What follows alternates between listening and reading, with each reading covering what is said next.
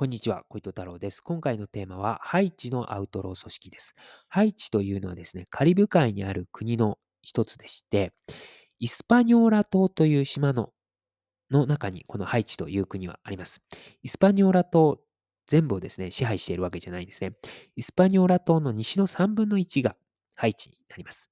なので、東3分の2は別の国になるんですけれども、それがですね、ドミニカ共和国です。で、ドミニカ共和国というのはですね、メジャーリーガー、野球のメジャーリーガーを多数輩出している国として知られている国です。で、このドミニカ共和国とハイチがあるイスパニョーラ島の海を隔てて西側にはですね、キューバがあります。まあそういったところにあるということですね。で、このイスパニョーラ島の西3分の1のハイチの国土面積なんですけれども、2.8万平方キロメートルになります。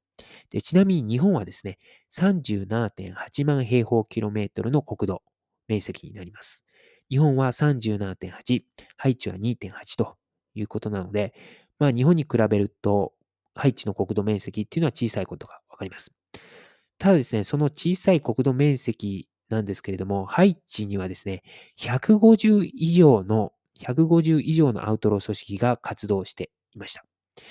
で、その背景には何があったかというと、ハイチがですね、まあ、中南米の最貧国の一つということなんですね。まあ、発展途上国ということになります。えー、政情が不安定で、まあ、こう、統治体制がもう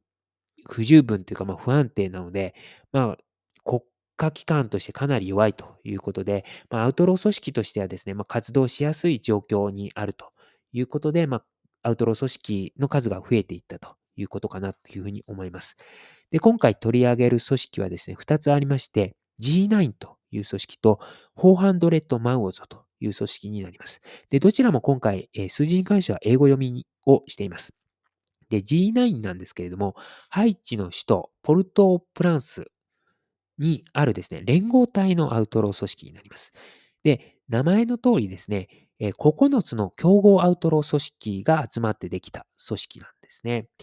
で、2020年6月に結成されました。で、主導したのがですね、ジミー・シェリジエという人物でして、この人物はもともと警察官だったんですね。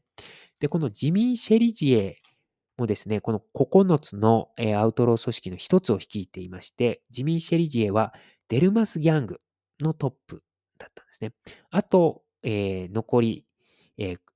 8つ、8個のですね、アウトロー組織が、この、えー、集って、まあ、G9 を作っていると。G9 を形成しているということですね。で、もう一つのですね、400マウゴゾなんですけれども、この400